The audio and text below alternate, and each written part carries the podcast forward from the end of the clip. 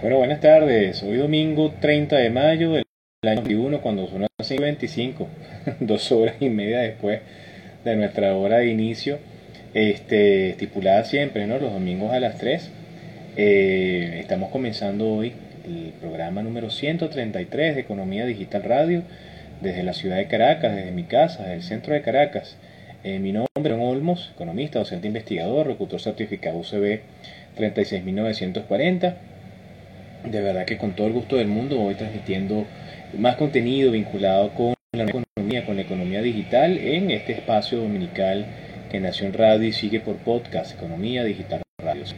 El, el día de hoy vamos a conversar sobre el tema que tiene que ver con este, la, el uso de monedas digitales por parte de eh, algunos gobiernos de países como solución a problemas de hiperinflación. Fíjense ustedes que recientemente eh, yo participé pues por invitación de la Benencham en un evento, eh, recomendaciones tecnológicas y contables en entornos multimedia, y bien interesante porque mm, eh, los actuales momentos que estamos viviendo en Venezuela suponen posiblemente la llegada de otro proceso de reconversión, pero sabemos en Venezuela ya por dos reconversiones previas que eso no solventa el problema.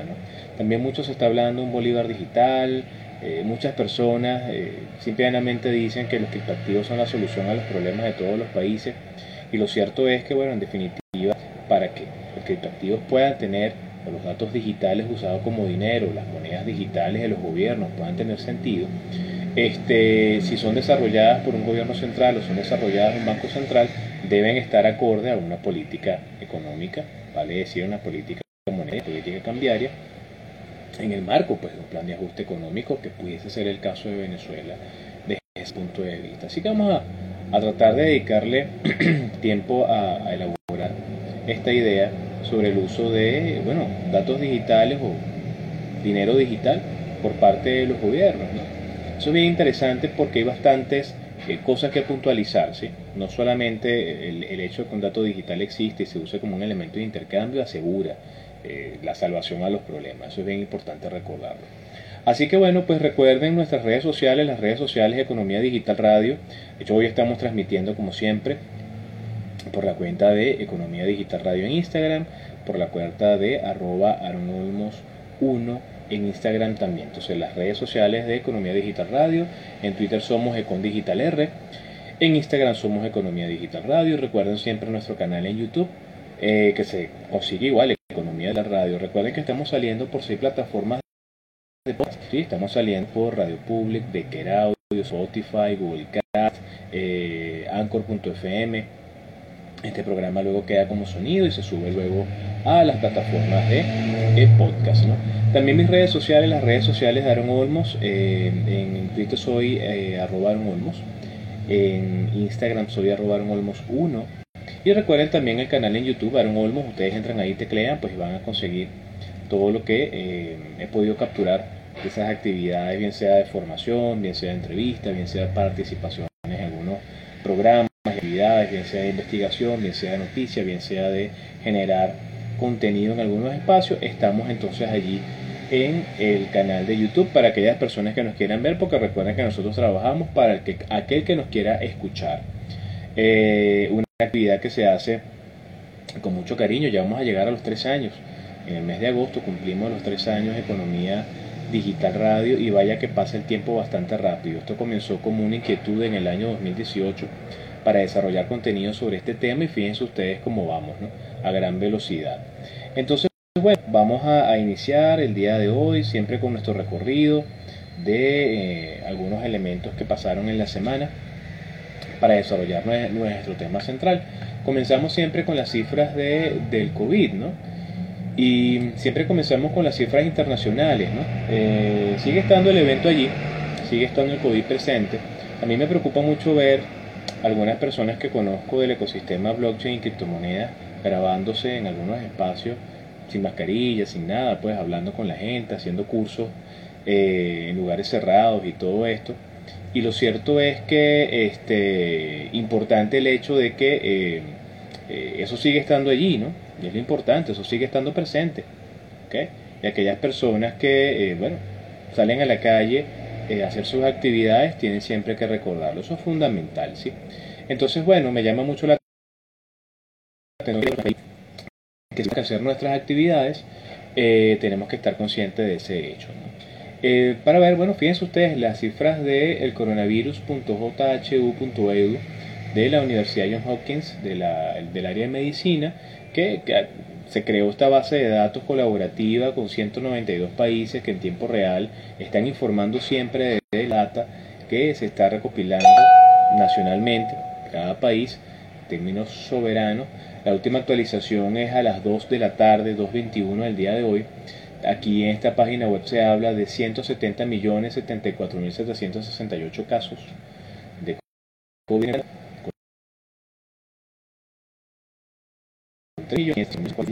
que otra vez me, generó confusión, pero que se lo vamos a leer el día de hoy. Este dato es interesante.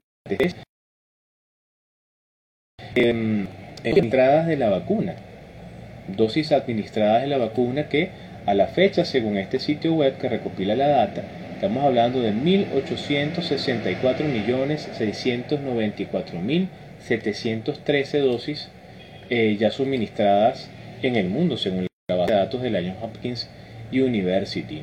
Importante eso, ¿no? cantidad de casos o países que tienen mayor cantidad de casos. Este, bueno, Estados Unidos con 33 millones, 256 mil 937. Eh, luego sigue la India con 27 millones 894 mil 800. Brasil con 16 millones 471 600. Eh, vamos a ver cuál es el otro país que sigue por acá, que no lo veo. Ah, bueno, Turquía con 5 millones 242 mil 911. Em, en el caso nuestro, en el caso de Venezuela, al día de ayer, según cifras del Ejecutivo Nacional recogidas por efecto Cocuyo al 29 de mayo de 2021, hablan de un acumulado de 231.443 casos, total de fallecidos, 2000, eh, total fallecido 2.615. Em, y bueno, evidentemente sigue estando presente, ¿no? sigue estando presente y hay que recordar que eso está allí y que sigue afectando a las personas. Esta semana nuevamente no, no, coloqué mucha información del tema cripto o el tema de, la economía digital en, general. Sí, recopilamos información de participaciones en, en, medios de comunicación y eso estamos bien, bien contentos de, que siempre nos abren las puertas ¿no? para poder conversar de estos temas. ¿no? Entonces, bueno, como siempre agradecidos con aquellas personas eh, profesionales de la comunicación que nos invitan a sus espacios. ¿no? Y en este caso le agradezco a Roberts Alcubilla del periódico El Emprendedor, porque el 24 de mayo de este año eh, fue publicado una nota, un artículo que se llamó ¿Cuál es la realidad de las criptomonedas en Venezuela? Y bueno, ahí estuvimos conversando con, con Roberts sobre esta situación, sobre todo el tema de la disposición de la data para saber más o menos lo que es el tamaño de mercado. En varios espacios me han preguntado, yo siempre digo lo mismo, no existe un banco central de criptomonedas, no existe un, una gerencia de estudios donde toda la data de manera libre pues sigue la información y comenzar a hacer cruces de información interesantísimos para saber cuál es el movimiento del mundo cripto en nuestra nación. ¿no? Hay algunos sitios web, algunas eh, mm, empresas que se dedican a hacer portales P2P de criptomonedas que tienen a bien dejar información para ser descargada. Ustedes saben, de Home Group Venezuela estamos recopilando la data de local bitcoins y um, bueno, pues ahí esa es un poco de información que tenemos. Sin embargo, siempre lo comento porque eh, se, pretende generar una matriz de opinión con respecto al, uso y adopción de criptomonedas en Venezuela que no es tan cierta. ¿sí? Eh, de repente vemos en algún medio especializado o se reseña que alguna empresa de análisis de datos de otro país colocó a Venezuela en la posición X o Y de la situación de las criptomonedas a nivel global y tú dices, wow, pero ¿por qué dicen esto si no lo veo tanto en mi país, ¿no? o no lo veo tanto en mi región, o no lo veo tanto en, el sector comercio y los servicios?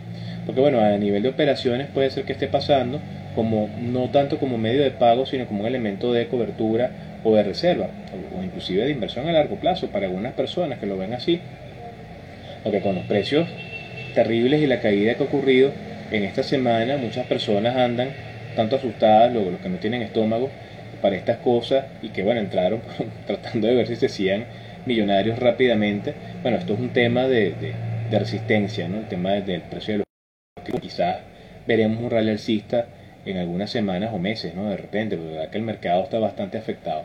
Pero lo que Venezuela se, está, se, se quiere hacer ver, bueno, porque hay un proceso de adopción masivo y si bien hay mucha conexión web con sitios de intercambio, no tenemos la data de todas las plataformas en las que Venezuela se vida de todos los proyectos de criptomonedas donde los venezolanos tienen sus billeteras digitales allí y poderte decir, bueno, mira, se hacen operaciones en tal magnitud, entre tal mes y tal mes, o ha crecido en tanto es muy difícil. Entonces, si no tenemos cifras, si no tenemos datos, es muy difícil que tú puedas decir si creció mucho o, va a gran velocidad o si no se usan. Sabemos que se están utilizando, sabemos que hay una comunidad que está siempre presente, que hay un crecimiento en el uso de los criptoactivos, pero no sabemos el detalle exacto y eso es bien importante recordarlo. Y ese tipo de comentarios lo hicimos en la entrevista que nos hacía Robert Alcubilla en el diario El Emprendedor el 24 de mayo de este año. De igual manera también agradecido con eh, Valentina Crespo que nos conectaba para eh, poder hablar sobre eh, las condiciones de la economía nacional de cara a una posible reconversión monetaria.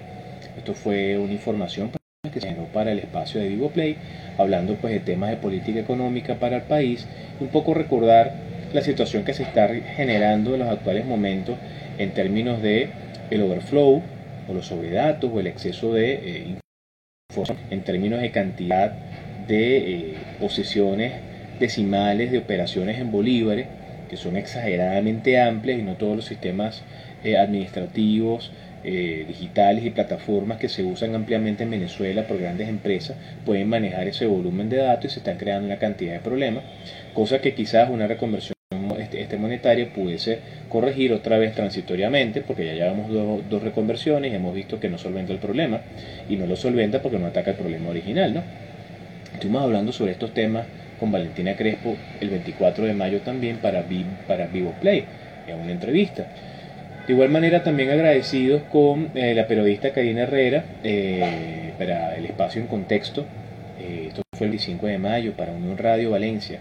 Estuvimos hablando sobre un incremento en el e-commerce en Venezuela 2000%. Y bueno, pues qué puede estar detrás de ello, siendo esto parte de la nueva economía, la economía digital, en el entendido que buena parte de las actividades que se están desarrollando por parte de las empresas que entendieron que su estrategia digital es importante, se están llevando adelante a través de plataformas de e-commerce. Importante, como se lo decía yo a Karina, distinguir del uso de redes sociales como canales para la venta de a lo que es una plataforma e-commerce que incluye una estructura mucho más grande, más robusta, que incluye mecanismos de compra-venta, inclusive hasta medios de pago, donde las personas pueden insertarse o loguearse allí. Eh, es distinto hacer eso y desarrollar todo un entramado digital interesantísimo que se anexe al sitio web de una empresa que pretende vender a través de este sitio producto, a quizás que una persona dentro de su estrategia digital utilice un canal o red social para hacer llegar un producto y quizás redes de microblogging luego ponerse de acuerdo con las personas en los términos y condiciones de servicio para poder hacer la actividad. Lo cierto es que buena parte de la estrategia digital sigue siendo importante, muy importante hoy y ahora más en tiempos de pandemia, para que muchas personas puedan hacer llegar sus productos y servicios a sus clientes. ¿no? Recientemente un estudio del, del IESA da cuenta que más del 90% de las actividades de las eh, franquicias en Venezuela estaban siendo llevadas por eh, delivery y el pick-up, ¿no? Y el fenómeno del dark kitchen, ¿no? Estas empresas que, o restaurantes, pues que tienen toda la vida en Venezuela, pues que se activan después de las 10 de la mañana, ya a la hora del mediodía, para hacer almuerzos y cenas, y las personas bien sea que eh, van por, por pick-up o simplemente se hace el delivery. De hecho, yo el día de ayer estuve de cumpleaños y, bueno, pues tuvimos la oportunidad de darnos un detalle especial y nos trajeron eso a la casa, bueno, para compartir en familia. Y bueno, pues un servicio que mayormente se está utilizando, ¿no? Así que diferenciándolo de los canales que estamos utilizando redes sociales para vender, se ha crecido en Venezuela, la tendencia sigue sin plaza. Y lo importante es que, como siempre, lo hacemos en el radio, eh, el punto de vista del uso de herramientas, sino también para poderlo incorporar efectivamente dentro de sus estrategias. Y esto tiene y forma parte de lo que es la transformación digital, ¿no? Como concepto, que muchas personas dicen, bueno, ya yo tengo un carrito incorporado en mi página web. Bueno, ¿cuál es la estrategia que está detrás de eso? ¿Cómo le vas a hacer saber a tus clientes de toda la vida o a personas que se acercan nuevas desde cero a tu sitio web que quisieran tener una experiencia eh, viva, en físico, pero que ahora tiene que ser por digital? Bueno, ¿cuál es la estrategia que vas a aplicar tú para, eh, bueno, pues hacerle llegar la información, hacerle llegar el producto? ese postventa, cómo está esto orientado a nivel de la política o el plan de medios, cómo está conectada con los objetivos de corto y mediano plazo, qué efecto directo tiene sobre el flujo de efectivo. O sea, todas esas preguntas hay que hacérselas y darle respuesta, porque en definitiva tener tecnología por tenerla no necesariamente agrega valor. O sea, pudiste haber hecho una inversión increíblemente grande y no necesariamente eso se dinero efectivo, efectivo y la aplicación de eso como un activo que reporte a la generación de ingresos también es importante en indicadores. Y precisamente por eso la transformación digital es tan importante en este tiempo que estamos viendo. Así que estuvimos hablando de muchos de esos temas en esta entrevista con la periodista Karina Herrera para el Radio Valencia. Esta semana también salió un nuevo episodio de Economía Digital con Aaron Olmos por la plataforma de Punto de Corte Televisión, la decimaséptima entrega, ya llevamos 17 programas de Economía Digital en Punto de Estuvimos hablando con Joaquín Dávila de una empresa que se llama Ecolec. Ecolec eh, lo pueden encontrar en Instagram como arroba eco, ¿sí? de ecología, eco, L-E-C-T punto bajo.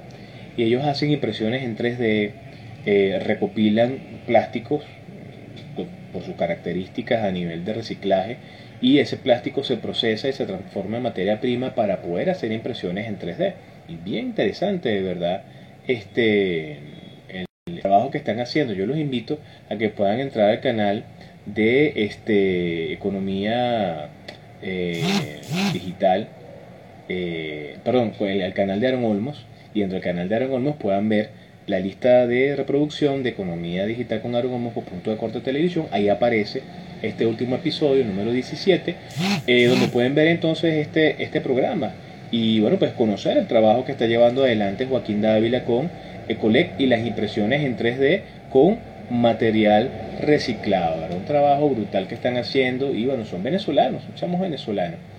Eh, agradecido también el 28 de mayo, hace dos días, con el diario El Impulso que recogía la participación de bueno, este panel de expertos maravilloso, donde estaba el gran amigo José Hernández de... Eh, eh, la Federación de Colegios Contadores Públicos sobre el seminario de recomendaciones contables y tecnológicas en el entorno multimoneda.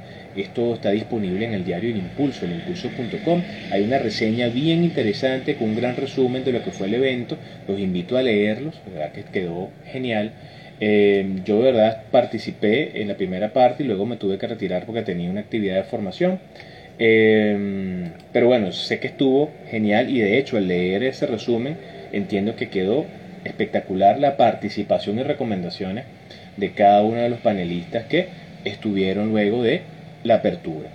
Eh, también agradecido con los grandes amigos del diario, diario.com, a la periodista Georgette Saar, que eh, nos eh, pedía orientación, punto de opinión sobre una decisión de la Sala de Casación Civil del Tribunal Supremo de Justicia que resolvía una situación contractual del año 2015 eh, asumiendo y decidiendo pues que se podía asumir el pago, eh, este primero el cálculo como, como unidad de cuenta de dólar, pero también utilizar el dólar como, como medio de pago. Esta entrevista fue bien interesante porque eh, hay, hay, un abogado, está en mi persona, y bueno, pues la visión legal, bien importante, la visión económica también, sobre todo recordar que una cosa eh, es que esta decisión se haya dado para un caso particular de un elemento contractual de 2015 y otra cosa es que se asuma que a partir de este momento pues todos los contratos en Venezuela se van a celebrar en dólares, no ya va un con calma, ¿no? Y eso lo hablábamos en este artículo, ¿no? Y de verdad que Georgette lo eh, rescató de una manera genial. Así que los invito a entrar al sitio de eldiario.com y buscar ese artículo que se llama TSJ oficialista declaró legal el uso de divisas como son las implicaciones. ¿no?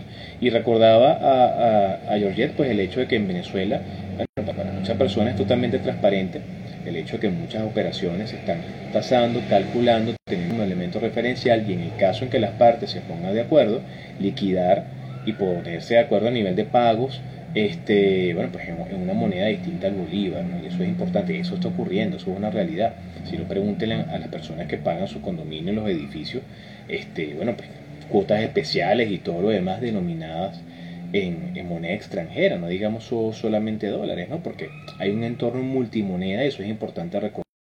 Así que bueno, agradecido también a la periodista Georgia Saar de El Diario, esto lo pueden ubicar también en el sitio web de El Diario. Bueno, ya para entrar en materia del tema que nos ocupa el día de hoy, les comentaba que vamos a hablar sobre el tema de la emisión de datos digitales o elementos digitales como elementos de intercambio, como monedas en los países, para resolver los problemas de emisión este, y los problemas hiperinflacionarios o inflacionarios que tenemos. Bueno, fíjense, lo importante recordar acá es que mm, el dinero, primero que nada, una, es una construcción social, ¿no? Eh, más allá económico y de que existe un banco central, eh, muchos de nosotros eh, hemos crecido con la visión más centralista. En el caso de Venezuela, recuerden ustedes que el Banco Central se crea por decreto eh, de López Contreras en el año 39 del siglo pasado y comienza operaciones en el año 40, ¿no? Y desde 1940 a la fecha tenemos Banco Central en Venezuela. Antes del Banco Central habían cinco bancos que tenían el rol, tenían la gran la gran este eh, eh, sí sí la gran actividad económica eh, monedas imprimir billetes y evidentemente los cinco bancos eran los gestores de esa política monetaria y cambiaria del país antes de la existencia de el banco central. Y lo cierto es que estos cinco bancos tenían bueno, ese monopolio de impresión de eh, billetes y acuñación de monedas y circulaban monedas de misma denominación para un mismo cono monetario de diferentes bancos. Luego llega el Banco Central de Venezuela, se emite solamente una moneda de la República. Lo interesante es que desde el punto de vista de la política monetaria necesariamente debe existir una correspondencia entre la cantidad de valor que representa la moneda que circula en una economía. Pensemos un poco en el patrón oro eh, de finales de la década, eh, de, finales de la Segunda Guerra Mundial, 40 a nivel operativo, pero recuerden que es a partir del año 44-45 cuando se resuelve este, después de la Segunda Guerra Mundial como un elemento que determinaba la relación que existía entre la cantidad de papel moneda y billetes, y billetes y monedas de la denominación que sea, del cono monetario del país, y que el elemento de respaldo puede ser bien sea oro o plata, o sea, el patrón oro, el patrón bimetálico, y que en definitiva estos eh, billetes estaban respaldados por una cantidad en gramos de oro una cantidad en gramos de plata, y representaba eso. Estos elementos metálicos estaban en resguardo y en reserva del Banco Central del país, pero recuerden ustedes que a partir del 15 de agosto de 1971, eh, la administración federal de, Richard Nixon se separa unilateralmente del patrón oro fijado en la Segunda Guerra Mundial en este acuerdo de Bretton Woods. Esto a final de cuentas del 71 al 73 todos los países del, mundo eh, terminaron pues también de deslindarse del patrón oro y entonces cuando vemos ese cambio por lo menos a nivel referencial en los billetes de eh, la Reserva Federal que en el anverso decían que estaban respaldados o que representaban cantidad de plata o de oro a el famoso en Dios confiamos solamente. ¿no? Y lo interesante es que a partir de esa capacidad productiva de los países, la confianza en las instituciones, eh, lo que respalda esa emisión de moneda. Esto para muchos países de América Latina, el Caribe, y África, bueno, terminó siendo eh, una, una, puerta que se abre para la emisión de eh, una gran cantidad de déficit fiscal porque se comenzó a generar más moneda que eh, la producción en términos del PIB que podía respaldar esa emisión. Es decir, usted producía 500, pero tenía un millón, por dar un ejemplo, en moneda circulando.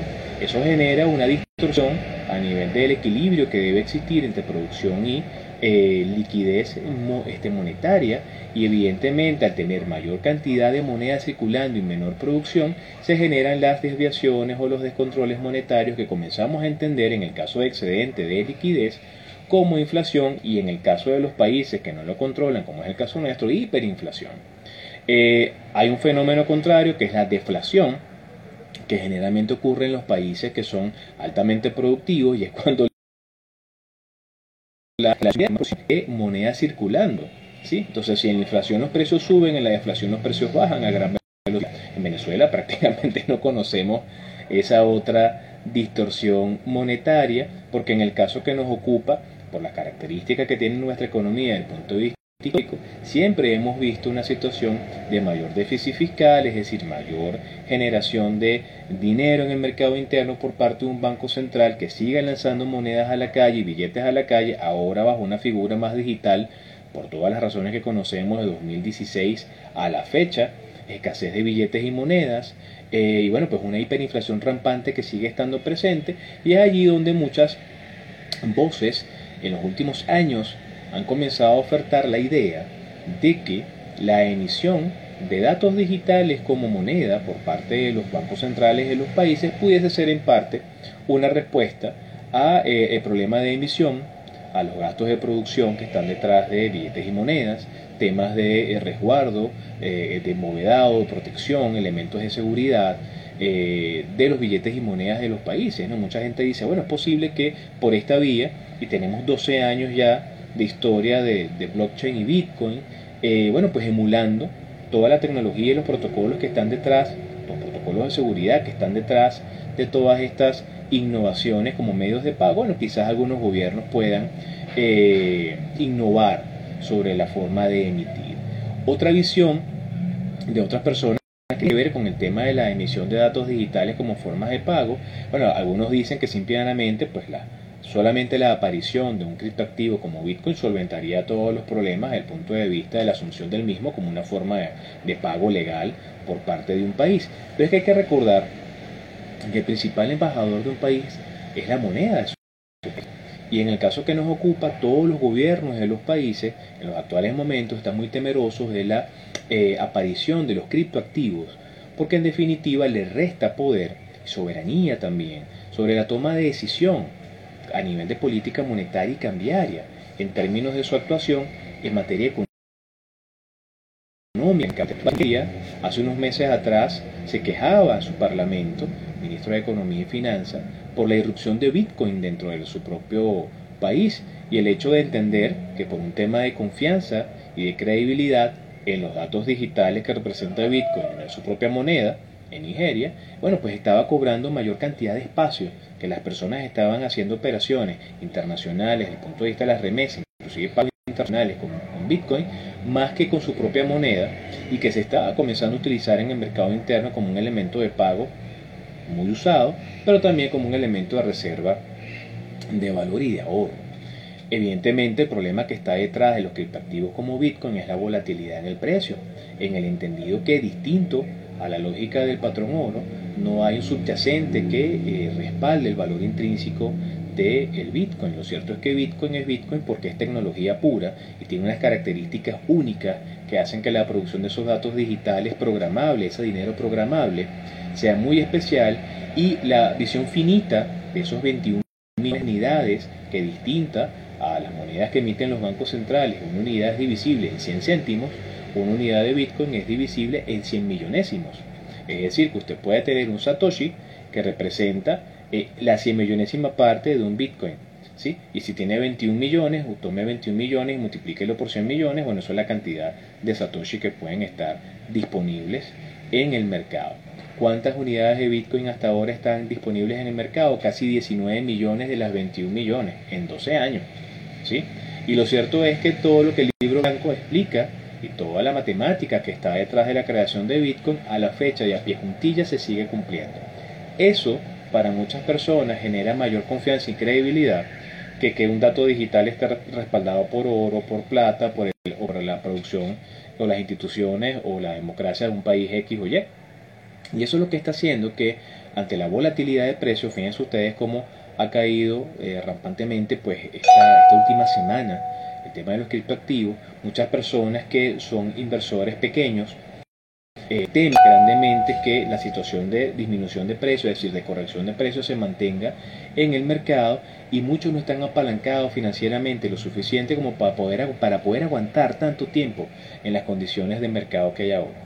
Hoy por hoy el mercado de los criptoactivos, para el caso del Bitcoin, se ha convertido más en un espacio de inversión de grandes inversionistas, los inversores institucionales, que aquí lo hemos mencionado en varias oportunidades, estas empresas que toman 500 millones de dólares y compran Bitcoin y bueno, chévere, pues lo colocan dentro de su balance en la empresa eh, a la que representan, ¿no? mayormente fondos de inversión, empresas de tecnología, empresas fintech que han colocado gran cantidad de dinero fiat de Banco Central en datos digitales de esto. Hoy por hoy, eh, estos eh, grandes inversionistas tienen tanto poder como el poder que puede tener un banco central al momento de hacer política monetaria y quizás pues este expandir la masa monetaria, contraer la masa monetaria, es decir, ellos pueden llegar a comprar más cantidad de, de criptoactivos, inclusive vender y liquidar sus posiciones e inundar el mercado con una oferta increíble para hacer que ese precio baje. Pueden llegar a tener ese efecto y que de hecho lo hemos estado viendo porque algunas empresas han liquidado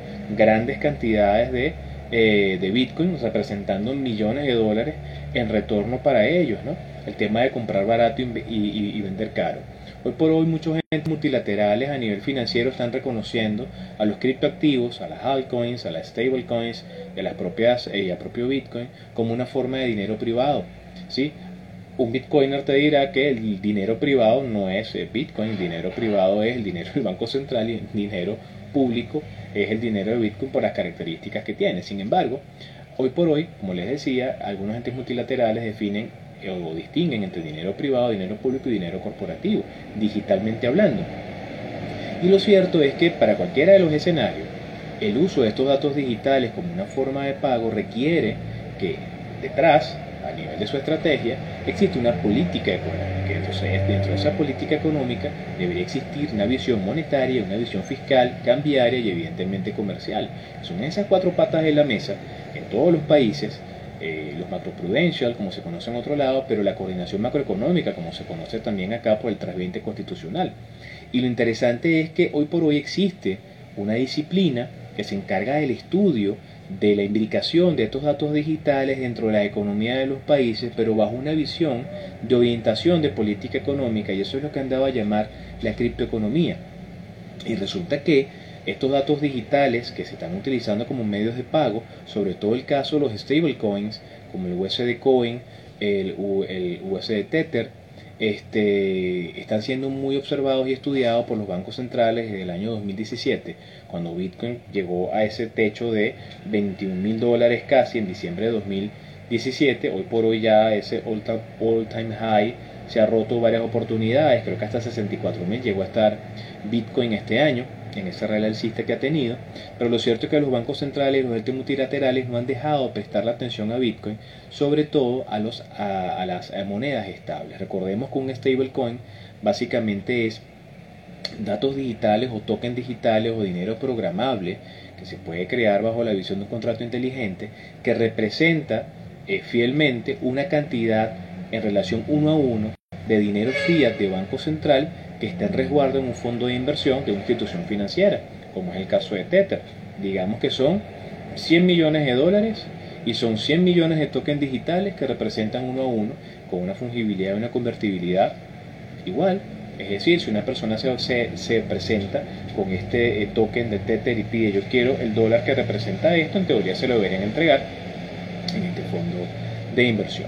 Pero lo cierto es que los bancos centrales han prestado mucha atención porque ciertamente detrás de los protocolos de la blockchain, del el Shadow 56 y de toda la criptografía que le da seguridad, todo este andamiaje interesantísimo que armó Satoshi Nakamoto, que en ese libro blanco de nueve páginas expresa bastante bien, y yo siempre le pido a las personas que se lean los libros blancos de los proyectos, este, bueno, genera una gran confianza y credibilidad en la posibilidad de que no se puede este, duplicar ese dato digital generado en ese ecosistema que vive en Internet.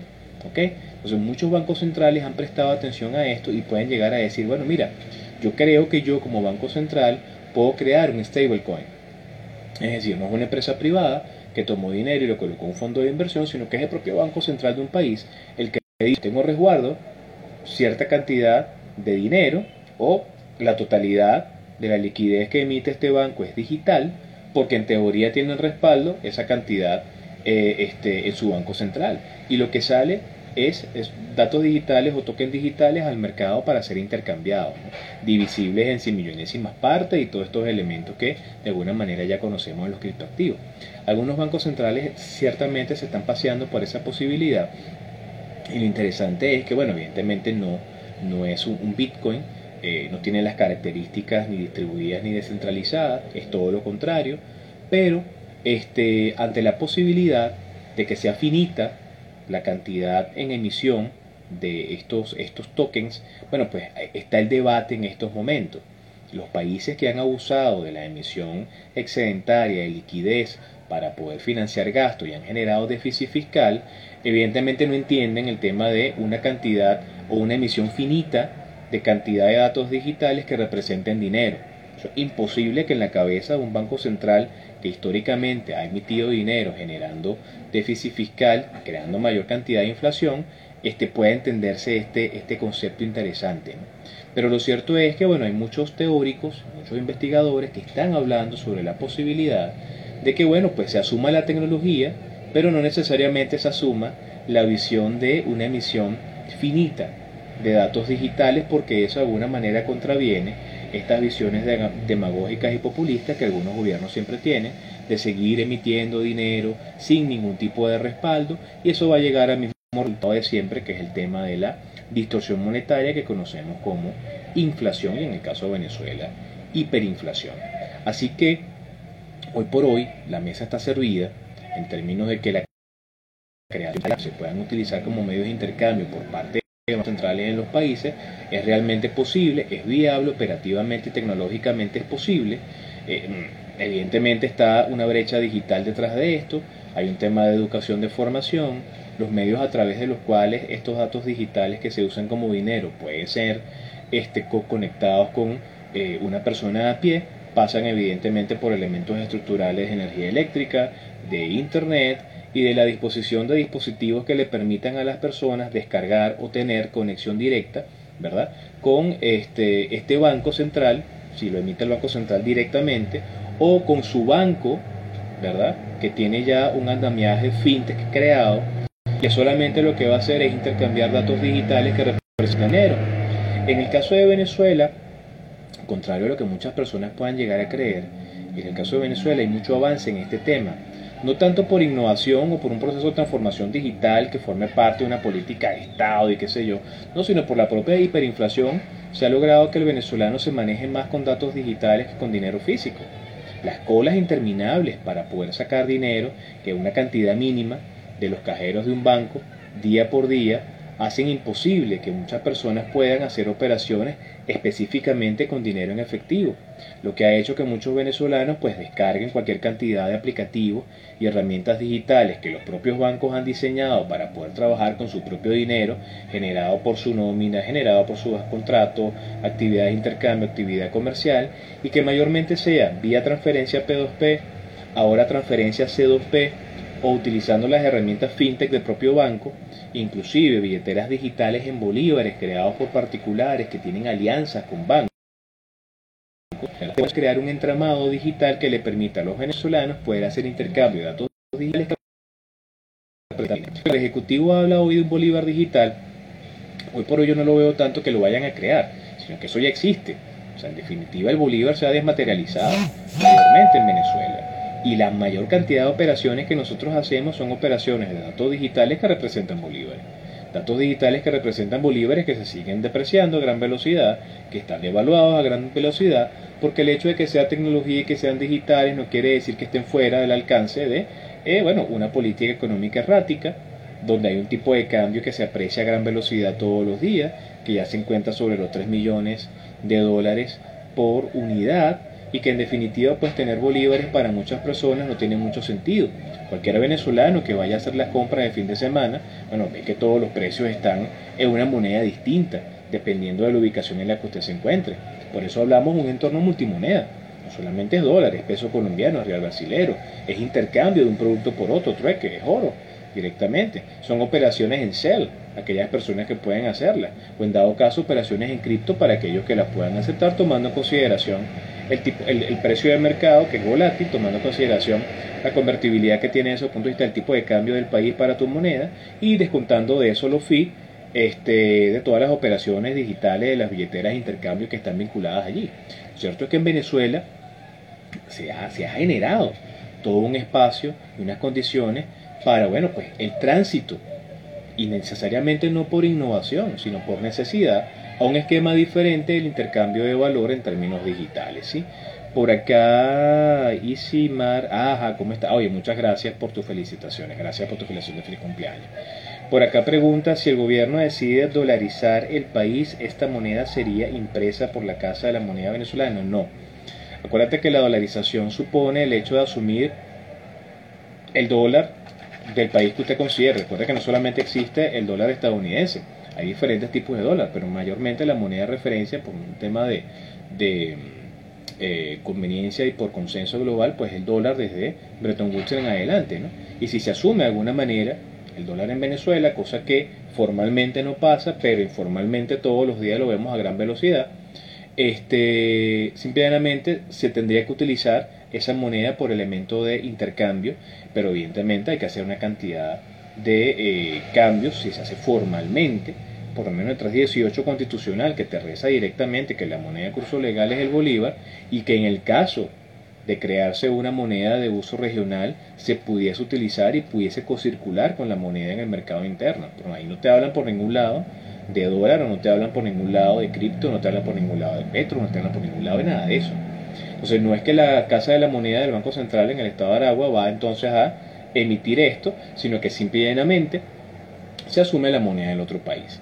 Para muchas personas el gran misterio de la gran cantidad de, dólares en físico que circulan en Venezuela, ¿no? Y realmente no es tan misteriosa la cosa, ¿no? Y tampoco podemos ser tan naif para decir que eran los churupos que las personas tenían ahorrados de cuando viajaban y raspaban las, las, tarjetas, ¿no? Que eso estaba debajo del colchón. No, para nada, simplemente de manera informal hay un flujo circular, hay un circuito económico no reconocido de ingreso y movimiento de divisas en Venezuela que a nivel comercial, mercantil, a nivel de eh, exportación e importación y principalmente por actividades que tienden a ser ilícitas en su mayoría, exigen pues un pago en efectivo pues de moneda extranjera. Y bueno, la cantidad de, de dinero que circula en Venezuela es increíblemente alta. Hoy por hoy estamos viendo comercios que están incluso aceptando monedas de dólar eh, o monedas de 25 centavos de dólar para dar inclusive los vueltos y las personas realmente no están teniendo ningún tipo de inconveniente en la medida en que en otros comercios también se lo acepten como forma de pago válida. En el entendido que en Venezuela tenemos unos personajes muy particulares que te exigen un tipo de billete de un año en adelante, de un serial específico en adelante, con unas condiciones físicas únicas, ¿sí? Y bueno, pues eso ha creado todo un mercado paralelo en Venezuela, muy extraño, de personas que compran billetes dañados o personas que te venden 17 billetes de un dólar por 20 dólares o 15 billetes de un dólar por 20 dólares. Ese tipo de cosas se están viendo en Venezuela. Se están viendo en Venezuela desde una buena cantidad de meses. Lo cierto es que necesitamos claridad en materia este, monetaria y en materia cambiaria. Eh, en Venezuela la gran mayoría de los venezolanos nos estamos manejando con bolívares digitales y en físico mayormente con moneda extranjera. El bolívar se está utilizando más para poder pagar el redondeo de los céntimos de las monedas extranjeras cuando hacemos operaciones de intercambio. Sin embargo, sin embargo, eh, las condiciones están dadas mucho más complicadas que en diciembre de, 2007 para llegar a la primera reconversión de enero de 2008. Y evidentemente eh, eh, julio del año 2018 para llegar en agosto de 2018 a la reconversión que tuvimos, que fue la segunda, y que todo pareciera que nos están orientando a una tercera. La pregunta que queda aquí es saber de qué manera se, se daría esta situación. Evidentemente sabemos que si no viene dentro del marco de un plan de ajuste económico, no va a tener sentido, como fue en el 2008, como fue en 2018, porque hasta ahora no se solventa el problema de fondo, que es producción producción de bienes y servicios. Y Venezuela tiene una situación mucho más compleja. porque la economía que viene ya con 41 meses de, de, hiperinflación eh, acumula una pérdida de poder de compra de la moneda terrible, eh, 1045% de variación de la liquidez el año pasado, este, y lo cierto es que esas condiciones siguen su curso. No se está atacando el problema de fondo, que es un problema estructural, y hasta ahora las medidas que se están dando en, materia económica tienden a ser medidas unilaterales que no solventan el problema de fondo. Evidentemente, tiene que venir, tiene necesariamente debería darse, eh, más allá de la diatriba mediática de si se van a sentar o no a hablar, o de si hubo un primer contacto y no ha pasado nada, o qué sé yo, conocemos al interlocutor muchos años a la fecha, eh, sabemos cuáles son las prioridades que hay, porque bueno, pues tenemos una situación de pandemia y, no queda claro de qué manera se va a asumir el tema de la vacunación, por ejemplo, pero ya tenemos fecha para unas, unas elecciones. Eh, tenemos una, una hiperinflación que sigue, tenemos problemas de combustible, tenemos problemas de diésel, cualquier cantidad, o sea, diga usted el problema y eso lo hay aquí, totalmente. Y lo cierto es que en la agenda del Ejecutivo pareciera que solventar problemas monetario y cambiario por la vía del deber ser de las cosas pareciera que no va el asunto. Más se quiere orientar al desarrollo de actividades alternativas, mayormente digitales, cuando sabemos que si no hay política económica detrás, ¿verdad?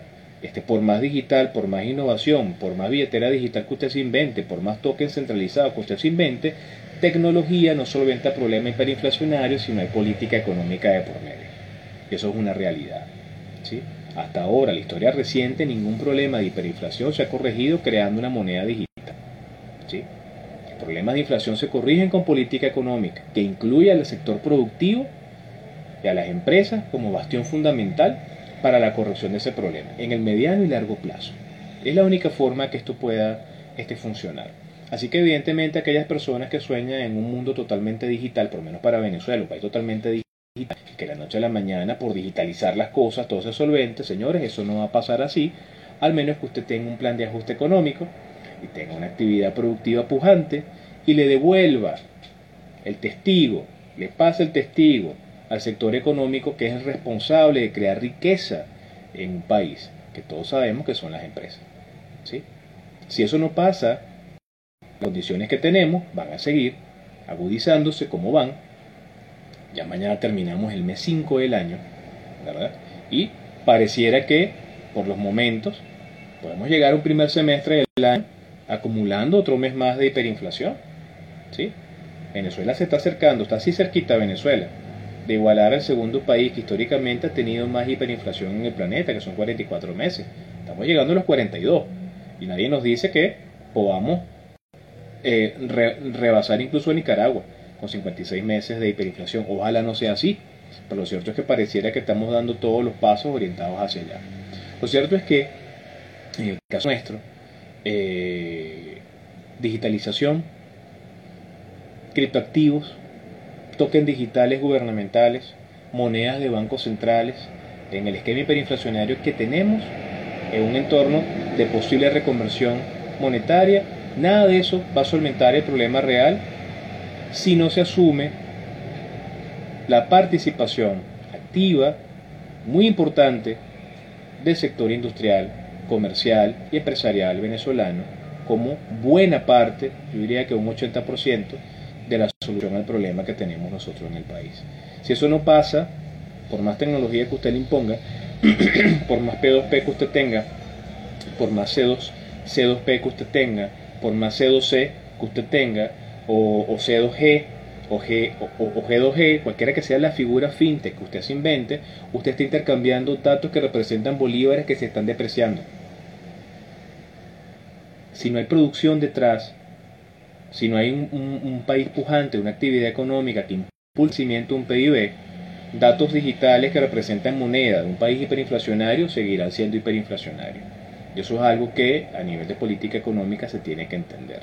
Y eso es muy importante que hoy por hoy lo manejemos, sobre todo para aquellas personas que en, el, en la comunidad del mundo cripto, eh, de diferentes áreas, porque hay muchas personas que son eh, abogados, ingenieros, eh, psicólogos, bueno, que en el mundo cripto y están entusiasmados con el tema de las criptomonedas y todo esto, pero, pero, si un gobierno asume datos digitales como una forma de dinero electrónico y este dinero sigue estando representado por un PIB que es declinante, los mismos problemas monetarios los vamos a tener digitalmente. Mucha tecnología, pero mucha hiperinflación también.